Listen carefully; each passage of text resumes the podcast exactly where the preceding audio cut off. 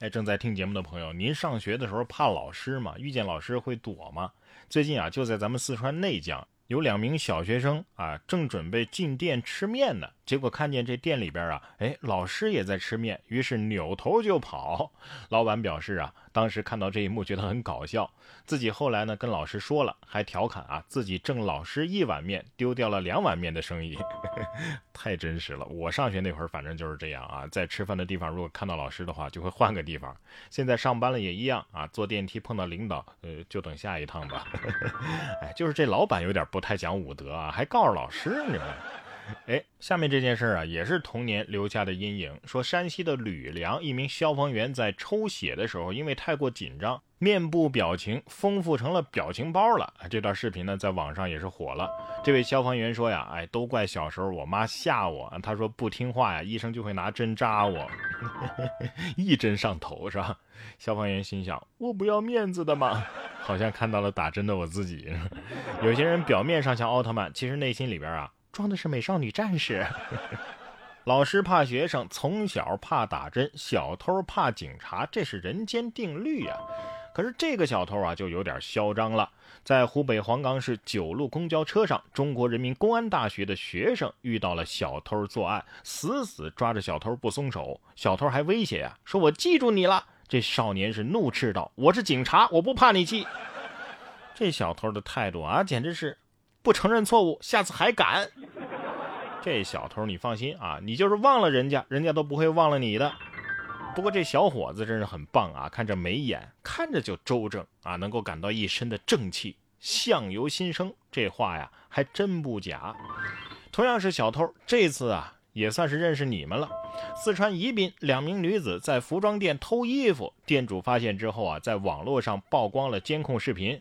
店主说，视频在网络上引发了热议。结果隔天啊，就有两名女子穿着制服啊，自称是警察来处理此事，并且付款，要求店主啊删除视频。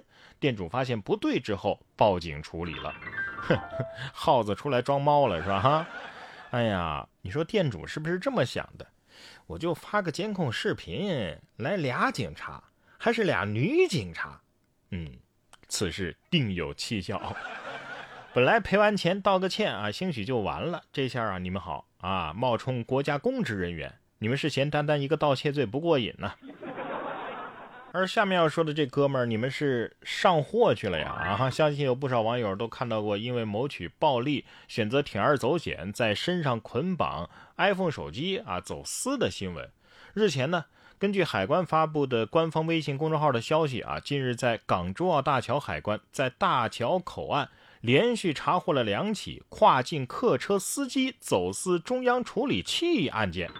呃，据介绍啊，这现场的官员在进境客车通道对一辆这个粤澳两地车牌的这个客车进行检查的时候，发现司机方某啊行动异常，而且神色非常紧张。经过进一步的查验，官员在其两肋小腿处啊查获了这个绑着的英特尔 CPU 处理器啊，有二百五十六枚，二百五十六枚。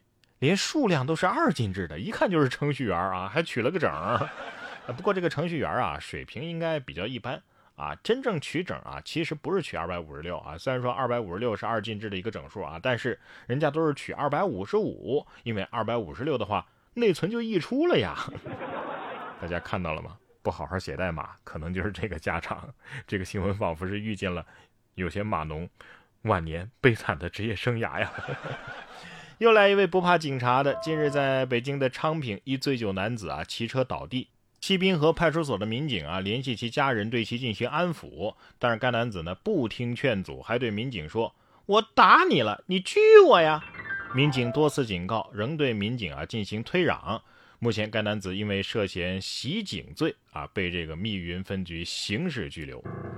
还没见过这么无理的要求啊！啊，拘我呀，那就满足你啊！果然，喝醉了之后啊，认为全世界都是自己的。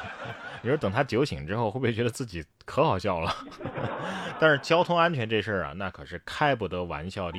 浙江宁波就一个女子戴着安全帽开没有门的车上路，因为其造型奇特，而且不安全驾驶，所以引发了这个有关的关注啊。这个有目击者就表示，真的是为他捏把汗呐。你说他怕死吧，他又戴了个安全帽；你说他不怕死吧，他他他没门也敢开，这是安全了，但是又没完全安全，是吧？哎，还是很危险的。如此危险，大姐，我觉得你是在玩火呀啊！下面这事儿啊也挺好笑的，说重庆渝北薛先生当天啊去打疫苗的时候，看见有一辆这个疫苗车啊，现场啊有不少的人在排队，于是呢就找了一个队尾上前排队，结果排了半天啊，都到跟前了才发现，原来他排的这个队呀不是打疫苗的，是卖包子和葱油饼的，打疫苗的队啊是排在另外一边的，因为挨得太近，所以产生了误会。你肯定不是第一个啊，而且也一定不是最后一个。这包子铺的老板还纳闷呢，哎，这两天买包子的人格外多呀，都排起队了。来都来了，买俩包子再走吧，毕竟包治百病。不知道大家发现没有，很多人的行为啊，都是一种思维惯性。而习惯呢，有好的习惯，也有不好的习惯。阅读本身啊，我觉得是一个非常好的习惯，不仅可以拓宽我们的见识，丰富我们的内涵，同时也是减压的一种很好的方式，能够感受内心宁静的一个非常好的机会。而现在人快节奏的生活呢，很难利用自己的碎片时间带着一本书拿出来读。为了解决这个问题啊，我就发起了一个读书分享会。经过很长时间的筹备，从心理、眼界、沟通、认知、财商等等十个方面，我选了全球一百本好书，就是希望能够帮助大家实现全方位的提升。每本书我会用十五到二十分钟的时间做一个拆解精读，帮助大家把这本书的内容读懂读透。这样的话，只用一年的时间就可以完成别人二十年的阅读量。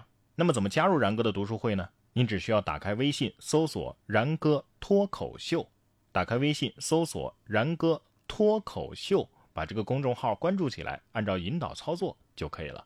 我在这里等着你哦。